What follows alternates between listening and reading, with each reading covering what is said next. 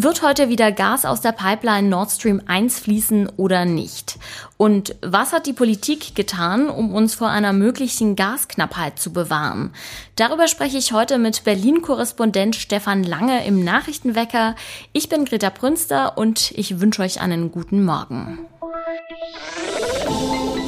Nachrichtenwecker, der News-Podcast der Augsburger Allgemeinen.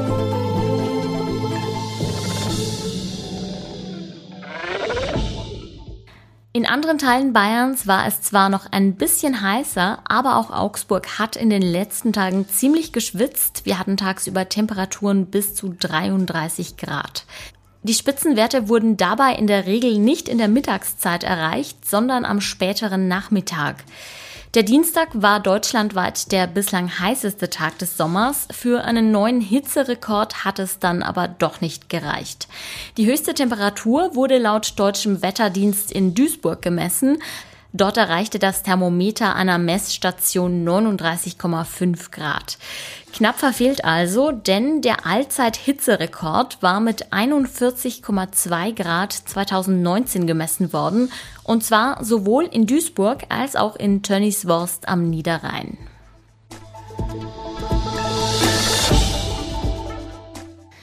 Den Osramsteg über den Lech dürfen Radfahrer nur schiebend überqueren. Immer wieder kontrolliert an dieser Stelle der Ordnungsdienst, denn die Strecke ist als reiner Fußweg markiert. Nicht selten werden Radler erwischt, die doch schnell drüber fahren. Dann ist eine Strafe von 25 Euro fällig. Mehrere Leserinnen und Leser haben unserer Redaktion geschrieben, dass sie sich an dieser Stelle ein bisschen mehr Fingerspitzengefühl wünschen würden. Sie sehen die Kontrollen als Abzocke. Der Steg sei übersichtlich und oft sei man als Radfahrer dort komplett allein unterwegs. Der Weg sei zwar schmal, aber wenn ein Fußgänger komme, könne man ja immer noch anhalten. Die Stadt sieht hier auf Nachfrage allerdings keine Handlungsmöglichkeit. Der Steg sei einfach zu schmal, heißt es. Im Univiertel haben die Rettungskräfte einen schwer verletzten Mann in einer verrauchten Wohnung gefunden. Er schwebte in Lebensgefahr. Die Rettungskräfte forderten deshalb schnell einen Hubschrauber an. Aus der Wohnung in der Professor Messerschmidt Straße war starker Rauch gemeldet worden, aber wie es dazu kam, das ist noch unklar. Die Kriminalpolizei hat jetzt die Ermittlungen übernommen. Wir kommen zum Wetter. Es kühlt heute tatsächlich ab. Der Himmel ist zeitweise bedeckt mit leichten Regenschauern. Wir erwarten Werte zwischen 17 und 25 Grad.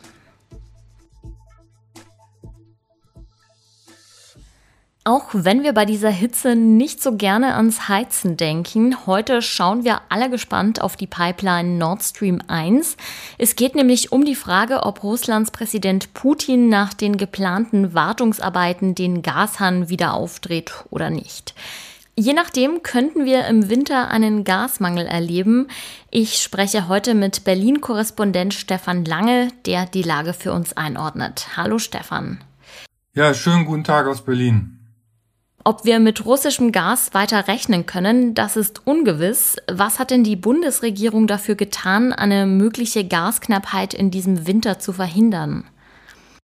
Also da muss man tatsächlich mal sagen, dass die Politik viel getan hat. Es ist also ähm, am Mittwoch äh, der sogenannte dritte Fortschrittsbericht Energiesicherheit rausgekommen. Der ist auch für jeder Mann, jeder Frau im Internet einsehbar. Empfehle ich auch zur Lektüre, ist ganz spannend. Also findet man auf der Internetseite des Wirtschaftsministeriums. Und da gibt es schon einige Fortschritte. Ich will mal ein Beispiel nennen. Das sind diese LNG-Terminals, also die Terminals, wo Flüssiggas angelandet werden soll per Schiff. Und es gab bis jetzt zwei Standorte, jetzt sind nochmal zwei Standorte dazugekommen. Da tut sich einiges und wo sich auch einiges tut, ist äh, auf dem Feld der Gasspeicher. Die werden doch langsam zwar, aber sie werden immer voller.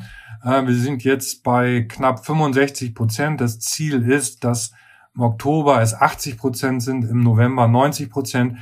Äh, sieht ganz gut aus im Moment und äh, da hat die Regierung auch einige Milliarden Euro in die Hand genommen, damit diese Gasspeicher voll werden, äh, damit wir dann äh, im Winter äh, nicht frieren müssen.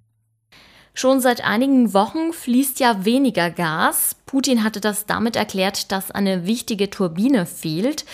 Wie wird das in Berlin denn eingeordnet? Also da ist die Haltung ziemlich eindeutig. Äh, das ist äh, eine Sache, die nur in der Fantasie von Herrn Putin so stattfindet. Es ist auch vom Hersteller dieser Turbine schon vor längerer Zeit betont worden, dass es da überhaupt gar keine Probleme gibt. Also dieses Ding, diese Turbine hätte schon längst eingebaut werden können. Ähm, das gehört offenbar zu den Spielchen von Herrn Putin, dass er also jetzt damit auch pokert und droht, dass wenn diese Turbine nicht bald geliefert wird, eben noch weniger Gas als schon zuletzt geliefert wird. Aber da geht man in Berlin wirklich davon aus, dass das äh, so nicht stimmt, sondern dass das wirklich eben äh, zum Repertoire äh, von Herrn Putin gehört. Gestern hat sich Putin nochmal gemeldet mit der Äußerung, Gazprom werde seine Zusage in Bezug auf Nord Stream 1 in vollem Umfang nachkommen. Wie muss man das denn verstehen? Ja, im Grunde genommen reiht sich das nahtlos ein in die zahlreichen Versprechen, die Herr Putin schon gemacht hat, auch die Drohungen, die er schon die ganze Zeit gemacht hat. Ich meine, wir müssen uns immer vor Augen halten, äh, wir haben es hier mit einem Mann zu tun, der einen Krieg angezettelt hat in der Ukraine, obwohl er vorher immer beteuert hat, er wird dort nie einmarschieren. Dann hat er es doch getan.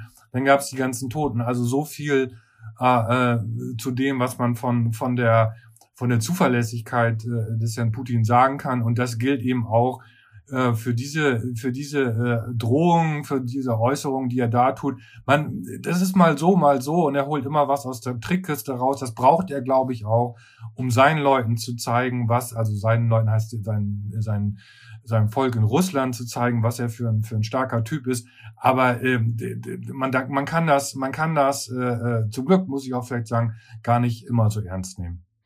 Jetzt hat die FDP-Fraktion ja kürzlich eine weitere Befürchtung geäußert, nämlich dass in diesem Winter auch der Strom knapp werden könnte. Warum das denn?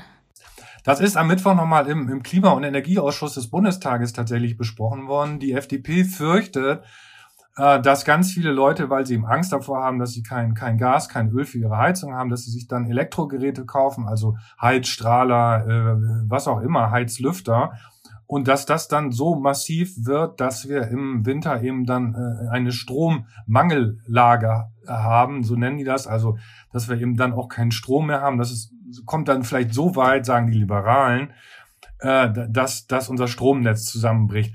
Da gibt es in Berlin auch andere Einschätzungen und ich schließe mich denen ehrlich gesagt an.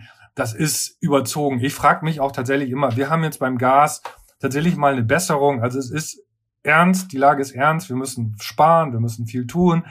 Aber sie ist, die Lage ist offenbar beherrschbar. Jetzt kommt die FDP mit der nächsten äh, Panikmeldung äh, um die Ecke. Also ganz ehrlich, mich, mich nervt es tierisch und es ist auch im Moment ähm, durch die durch die Fakten, durch die Datenlage einfach nicht gedeckt. Also dass wir, dass unser Stromnetz zusammenbricht, äh, weil alle Leute Heizlüfter anschmeißen, das ist äh, schon also noch ganz weit weg. Müssen wir in diesem Winter beim Heizen sparen oder nicht? Diese Frage könnte sich heute zum Teil klären, nämlich wenn klar ist, ob wieder russisches Gas durch die Pipeline Nord Stream 1 fließt oder nicht. Herzlichen Dank, Stefan, für die Einordnung. Ja, gerne und es wird ein spannender Tag. Tschüss. Und auch das ist heute noch wichtig. Italien steckt mal wieder in einer Regierungskrise. Ministerpräsident Mario Draghi hatte gestern im Senat bei einem Vertrauensvotum sein Ziel nicht erreicht. Heute will er vor der Abgeordnetenkammer eine Rede halten. Seine Regierung steht vor dem Aus. Ein Rücktritt Draghis gilt also als sehr wahrscheinlich. Zum Schluss gibt es mal was Positives. Bayern hat in diesem Jahr einen Störcherekord erreicht. Ganze 1000 Brutpaare wurden gezählt. Dabei war der Storch in den 80er Jahren beinahe verschwunden aus Bayern. Damals gab es nicht mal mehr 60 Brutpaare im gesamten Freistaat. Laut Angaben des Landesbunds für Vogelschutz leben besonders viele Storchenpaare in Mittelfranken und Schwaben. Dort wurden ganze 60 Nester mehr gezählt. Der Zuwachs ist vermutlich auch einem Artenhilfsprogramm zu verdanken. Dort halfen sogenannte Storchenbetreuer beim Nisten Und auch Bauern beteiligen sich an dem Schutzprogramm, indem sie ihre Wiesen zum Beispiel erst spät mähen.